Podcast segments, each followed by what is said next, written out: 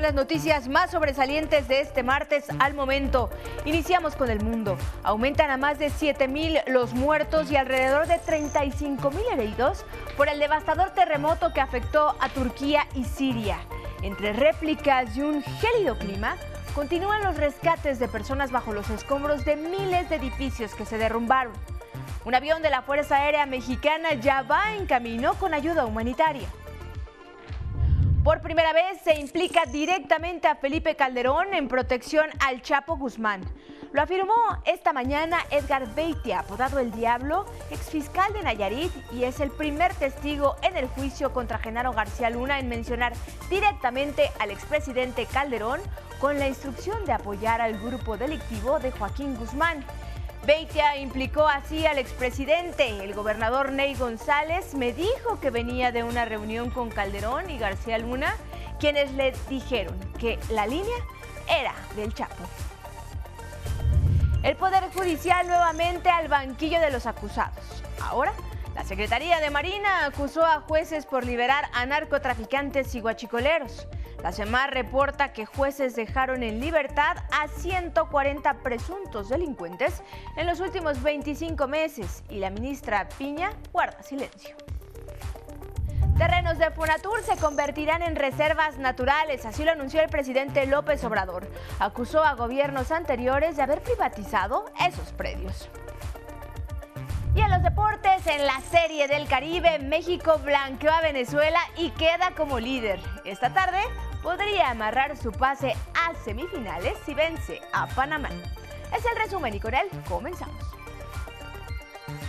Muy buenas tardes, bienvenidos a este espacio informativo. Los saludamos con muchísimo gusto y también a quienes nos sintonizan en el 95.7 de FM, la frecuencia de radio del Instituto Politécnico Nacional. Agradezco a Adriana Rodríguez, que nos acompaña en la interpretación en lengua de señas mexicana y ya sabe que nos puede seguir en redes sociales y también en la página de 11 Noticias Digital, desde donde también puede suscribirse a nuestro newsletter para recibir lo más relevante de la información. Iniciamos. Y tenemos información de la tragedia que estremece a Turquía y Siria. Estos países luchan contra reloj para hallar a los sobrevivientes entre las toneladas de escombros de miles de edificios colapsados luego de este severo terremoto que les golpeó la madrugada de lunes. La situación se agrava ante el desabasto de alimentos, agua y también medicinas. Las cifras son verdaderamente escalofriantes. Ya son más de 7.000 los muertos y más de 35.000 heridos. La cifra aumenta cada momento. Las labores de rescate se han complicado por las réplicas y también el gélido clima.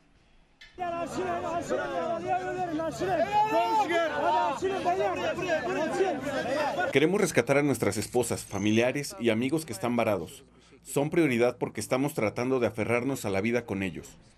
En Siria, donde hay más de 1.800 muertos, el terremoto complicó la crisis que vive ese país por la guerra civil que enfrenta desde hace 12 años. El país, con 2.9 millones de desplazados, registra una tasa de pobreza del 80%. La gente no puede permitirse comprar una hogaza de pan, así que ¿cómo van a reconstruir sus casas? En Turquía, donde hay 5.400 muertos y casi 32.000 heridos, el gobierno declaró tres meses de estado de emergencia en las 10 provincias afectadas por el sismo. Miles se quedaron sin hogar y enfrentan la escasez. Yo estoy en la cola del pan desde las 6 de la mañana. Llevamos dos días desamparados. En tanto, la ayuda de la comunidad internacional no se ha hecho esperar. Han llegado a Siria y a Turquía rescatistas, binomios caninos y también ayuda a través de aviones con esta ayuda humanitaria proveniente de Francia, Alemania, España, entre otras naciones. Y siempre solidario en este tipo de tragedias, el gobierno de México también envió ya un avión con ayuda humanitaria a Turquía y Siria. Va en vuelo el avión 737 de la Fuerza Aérea Mexicana, que lleva ayuda solidaria de nuestro país a Turquía y Siria. Despegó a las 7.25 horas de este martes del Aeropuerto Internacional Felipe Ángeles.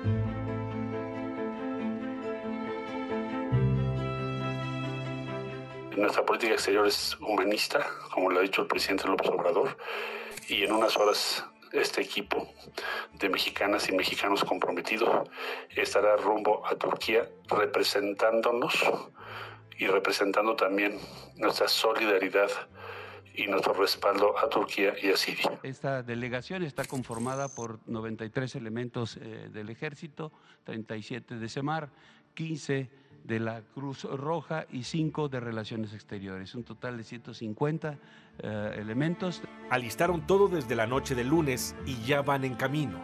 150 mexicanos comprometidos y 16 caninos, que sobrevolarán 14 países durante 20 horas y media para llegar al aeropuerto de Adana, Turquía. De ahí, nuestros rescatistas se trasladarán a la zona siniestrada, con el fin de salvar vidas. El propósito de este equipo es coadyuvar en las tareas de rescate que encabezan las autoridades tanto de Turquía como en su caso de Siria para ayudarles a contribuir a salvar vidas y proteger la vida de quienes están heridos. Vamos con el objetivo de apoyar a la población afectada de Turquía y la intención es hacer el máximo esfuerzo para lograr resultados positivos. Llevamos dos binomios caninos y vamos con toda la disponibilidad con todas las ganas de representar a nuestro país, México, de la mejor manera. Este equipo permanecerá en principio 10 días allá. 11 Noticias, Rafael Guadarrama. Todos trabajando a contrarreloj para salvar vidas. Y bueno, pues hasta aquí la información de Siria y Turquía. Tendremos más información y ahora nos vamos hasta Nueva York, donde se desarrolla el juicio contra Genaro García Luna. Hoy el señalamiento directo fue contra el expresidente Felipe Calderón. Y tú, Luis Méndez, estás ahí con el reporte completo. Te saludo con gusto. Muy buenas tardes. Adelante con la información. ¿Qué tal, Carla? Buenas tardes a ti y al auditorio de 11 Noticias. En el juicio que se le sigue a Genaro García Luna acá en Estados Unidos, por primera vez el expresidente Felipe Calderón fue vinculado con Joaquín Guzmán, el Chapo. Esto fue por parte del testigo número 20. ¿A quién nos referimos? Estamos hablando de Edgar Beitia, el exfiscal de Nayarit, quien aseguró que tras reunirse en 2011 con el entonces gobernador de Nayarit, Ney González, el mandatario le explicó que hubo una indicación por parte de Genaro García Luna y de Felipe Calderón. Voy a citar directamente lo que dijo el testigo. El gobernador Ney González me dijo que venía de una reunión con Calderón y García Luna, quienes le dijeron que la línea era el Chapo. Él comentó que se tenía que apoyar a los Chapos y no a los Beltrán Leiva. Esto fue lo que dijo el testigo durante la audiencia que se está realizando en este momento. Edgar Beitia también narró cómo la campaña del entonces candidato priista a la gubernatura de Nayarit, Roberto Sandoval, fue pagada por el narcotráfico, específicamente por Arturo Beltrán Leiva. Comentarte que por la mañana también acudió el ex embajador de Estados Unidos en México, Anthony Wayne, quien señaló dos cosas importantes. La primera, aseguró que si a él le hubiera llegado información verificable de que García Luna tenía nexos con el crimen organizado, él hubiera informado en Washington. Sin embargo, también señaló que para ellos la Policía Federal no era la mejor aliada en el combate al narcotráfico.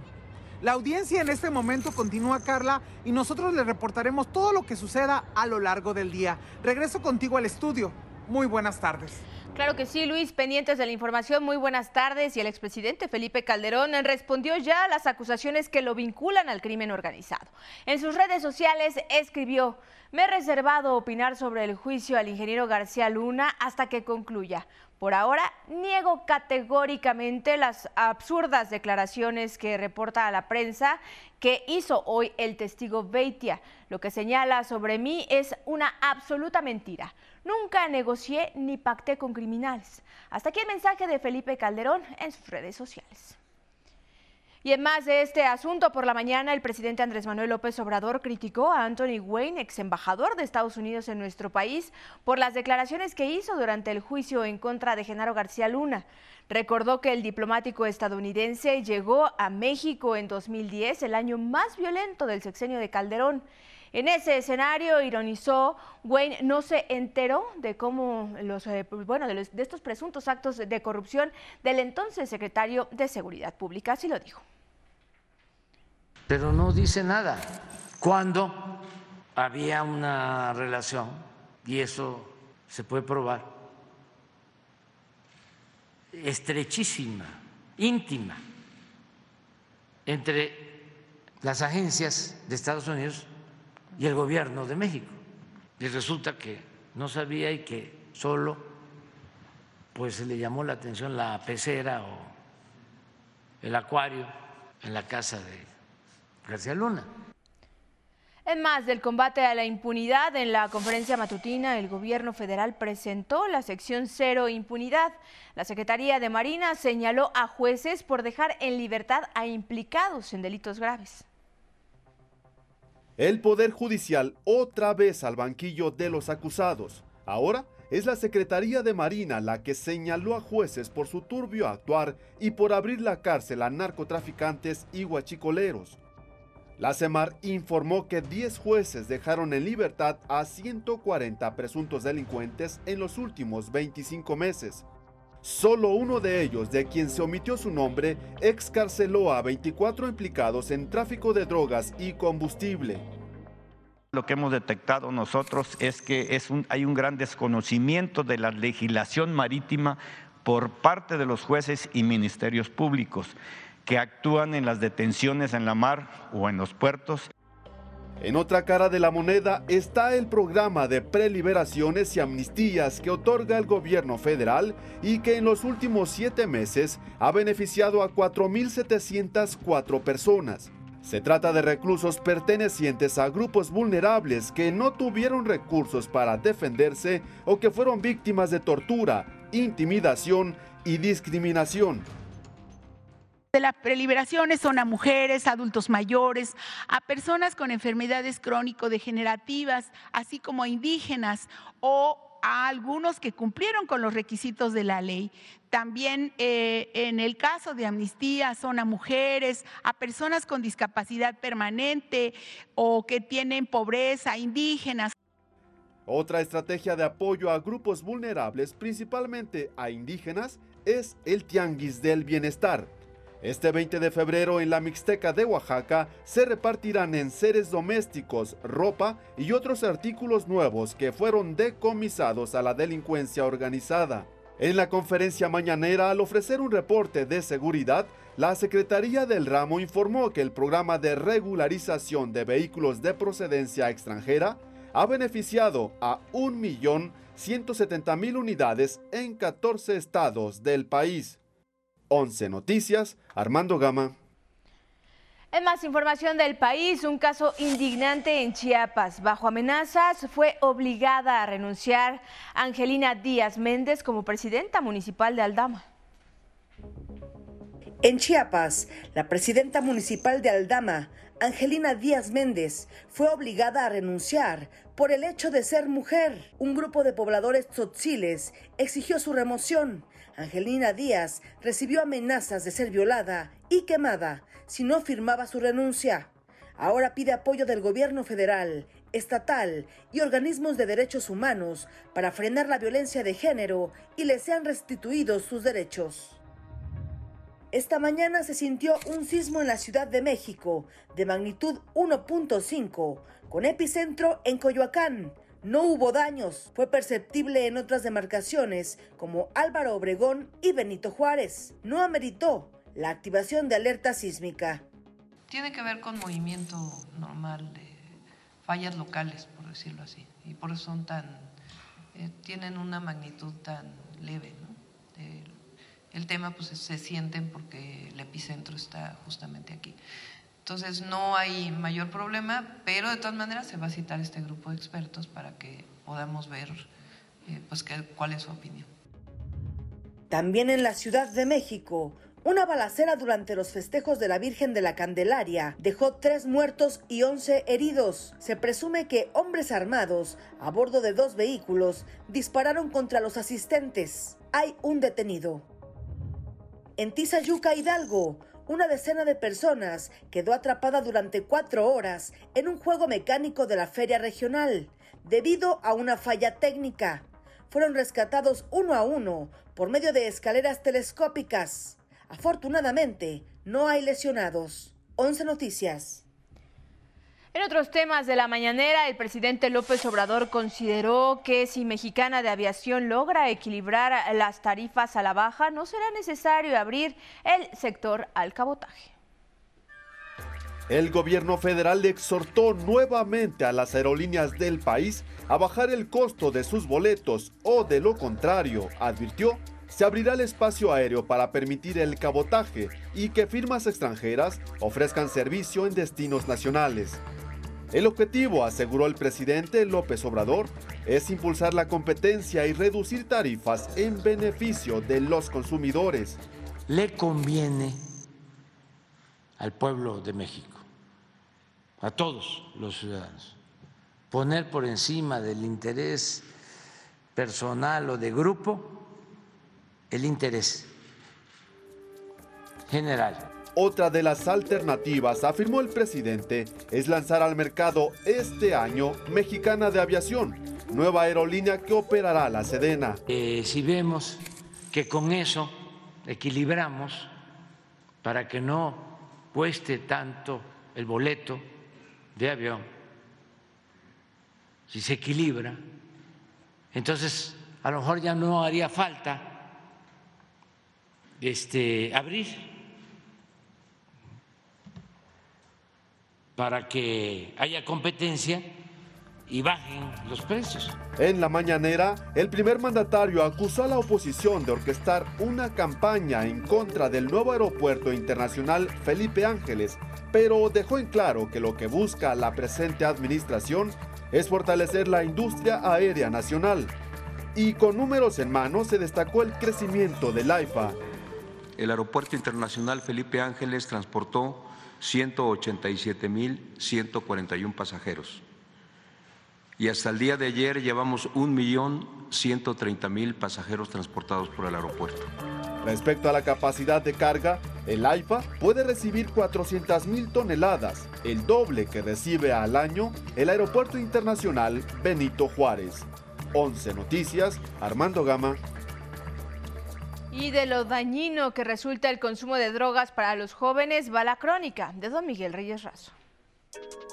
Tan intensa como las campañas publicitarias de golosinas chatarra o de dañinos refrescos, así será la cruzada informativa del gobierno federal contra el consumo de drogas. Es tiempo de cuidar a nuestros jóvenes, advertirles que el fentanilo mata. Mi gobierno empleará toda su capacidad informativa para alertar a nuestra juventud de lo dañino que es consumir estupefacientes. Por fortuna, explicó el presidente Andrés Manuel López Obrador, la cultura, los valores morales y la fortaleza de la familia son valladar al consumo de drogas. Mi gobierno procura su bienestar. Les otorga becas para evitar que abandonen los estudios. Emplea a los que siembran el futuro y fomenta su aprendizaje en diversos oficios. Observo que en otros países la adicción a las drogas crece y también el número de jóvenes muertos. Ya está lista nuestra cruzada contra esa adicción. Sé muy bien que a muchos de mis adversarios no gustará, como tampoco gustó en el extranjero la anterior. Así como se contuvo el uso de cigarrillos sintéticos, del mismo modo, con intenso aliento, combatiré el uso del fentanilo. El lema es simple, el fentanilo te mata, no te expongas. En 11 Noticias, eh, Miguel Reyes Razo informó. Vamos a temas de cuidado al medio ambiente. El presidente López Obrador firmó un acuerdo para convertir en áreas naturales protegidas 15.000 hectáreas de terrenos propiedad de Fonatur y que estaban ubicadas en diferentes destinos turísticos del país. El propósito es conservar estas superficies y sobre todo blindarlas de la privatización. Desde hace algún tiempo eh, ha imperado la corrupción en Fonatur y se han ido apoderando de terrenos, de bienes de Fonatur, que son bienes de la nación. Y pues ya no queremos que siga esa corrupción y queremos proteger estos bienes. Los terrenos están ubicados en zonas de alta plusvalía en estados de Quintana Roo, Oaxaca, Baja California Sur y Sinaloa. ¿Y qué esperamos del estado del tiempo para las próximas horas? Ismael Marcelo, tú tienes los detalles. Adelante con la información.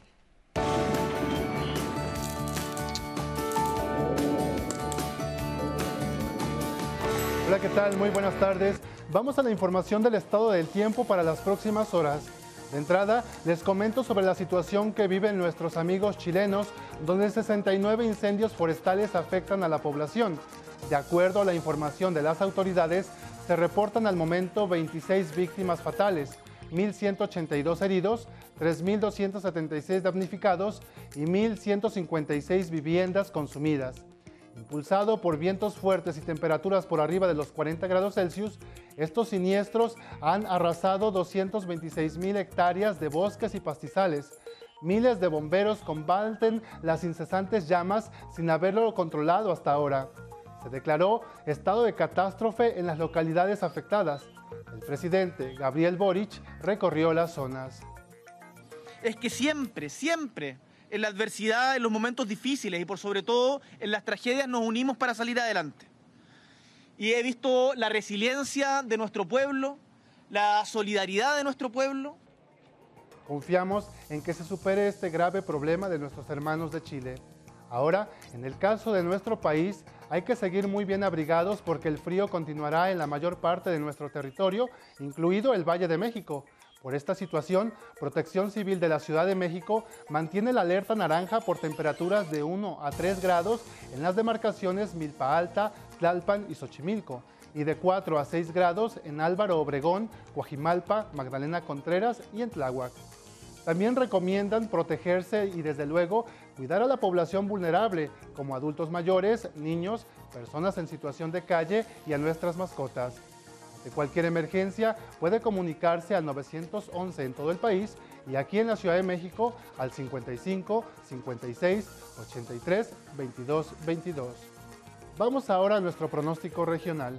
Le decía al principio que el Frente Frío 30 producirá chubascos y descargas eléctricas en Coahuila, Nuevo León y Tamaulipas. Ambiente fresco en toda la región y vientos de hasta 80 kilómetros por hora en Chihuahua, Coahuila, Durango y Zacatecas. También habrá ambiente fresco y vientos de 60 a 80 kilómetros por hora en la península de Baja California, Sonora y Sinaloa, además de oleaje de 2 a 4 metros de altura en la costa oeste de toda la península de Baja California. Cielos despejados y temperaturas frescas tendremos en Guanajuato, Querétaro, Puebla, Hidalgo, Tlaxcala, Estado de México y en la Ciudad de México. No deje el suéter ya que por la noche enfriará nuevamente. Incrementan los nublados y la posibilidad de lluvias en Jalisco, Colima y Michoacán. El ambiente será muy caluroso, principalmente en costas de la región. Hasta aquí la información del estado del tiempo. Que tengan una excelente tarde.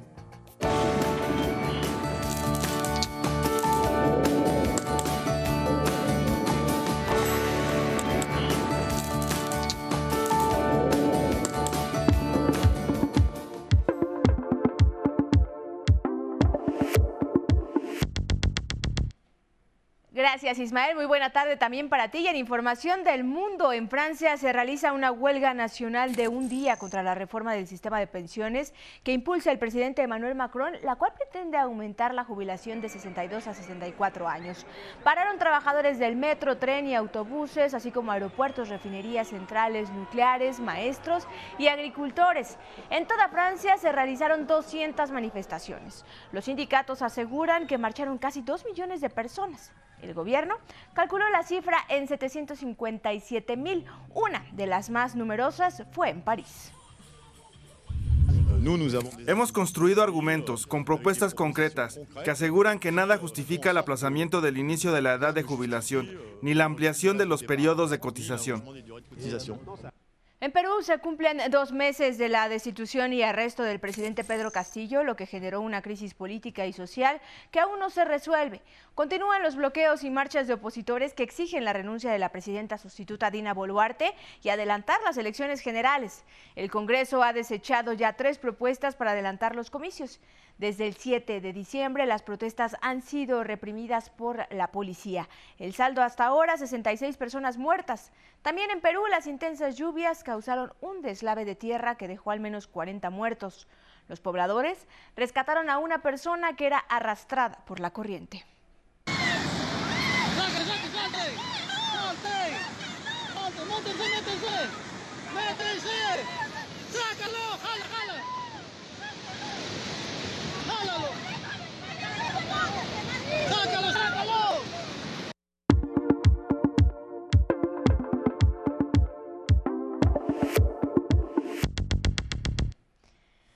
Bueno, y ahora es momento de hablar de deportes y para eso ya está aquí Axel Meneses con todos los detalles. Muy buenas tardes, Axel. Adelante. Carla, ¿qué tal? Muchas gracias, muy buenas tardes. Vamos a iniciar con el rey de los deportes. Le platico, México es líder único de la Serie del Caribe de 2023.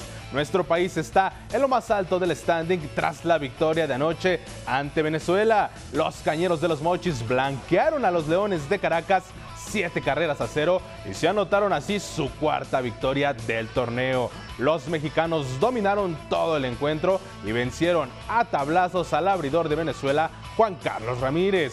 Por parte de los cañeros, el pitcher sonorense Luis Miranda fue dominador durante siete rollos y el relevo hizo su trabajo para cerrar un partido de solo dos hits para los contrincantes. Y esta tarde nuestro país buscará su quinta victoria y su pase a semifinales. En estos momentos los mochitecos ya juegan ante los federales de Panamá y la pizarra está empatada una carrera a una. Antes Cuba enfrentó a Puerto Rico y la pizarra quedó cuatro carreras a tres en favor de los boricuas. Más tarde Colombia se medirá a República Dominicana. Venezuela y Curazao cerrarán la penúltima jornada del torneo que está que arde. Más información deportiva en el fútbol, los gobiernos, así como las federaciones de fútbol de Argentina, Uruguay, Paraguay y Chile, presentaron de manera formal su candidatura para ser las sedes de la Copa del Mundo de 2030, año en el que se coincide con el centenario del primer mundial que se disputó en Montevideo, Uruguay. Otros candidatos anotados para la carrera por la organización del Mundial de 2030 son España en conjunto con Portugal, mientras que hay otra propuesta integrada por Marruecos junto con Arabia Saudita, Egipto y Grecia. En el fútbol femenil de nuestro país, ayer se jugaron los últimos partidos de la jornada 5 del Clausura 2023. Las Tuzas golearon 6-0 a Santos. América venció 2-0 a León. Las Tigres le pegaron 3-1 a las de Atlético San Luis y las Rayadas derrotaron 1-0 a Querétaro. Con estos resultados, así está la tabla. Tigres es primero y Rayada segundo. América y Chivas son tercero y cuarto y las Tuzas están en quinto lugar. Toluco y Necaxa se ubican en el fondo de la tabla.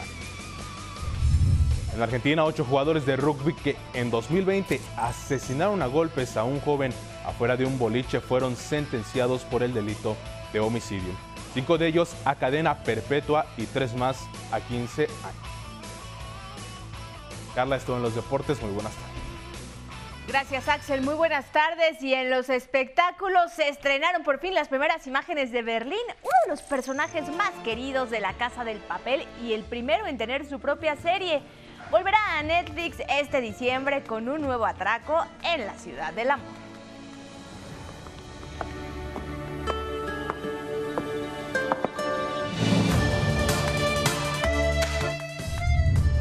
Está listo para que este domingo Rihanna suba al escenario del medio tiempo del Super Bowl. Antes de que eso suceda, 32 fans de los equipos de la NFL cantaron Stay, uno de sus más grandes éxitos. Así nos vamos, muchas gracias por habernos acompañado en esta emisión y hoy nos vamos a despedir con imágenes que sí, muestran que en medio de la tragedia siempre, siempre hay una luz de esperanza fueron captadas tras el terremoto en la frontera entre Turquía y Siria. Primero, el rescate de una familia completa y el segundo, el de una bebé que nació bajo los escombros y fue hallada un día después de haber llegado a este mundo en esas condiciones. Que tengan muy buena tarde, muy buen provecho y ya lo saben, nos vemos mañana.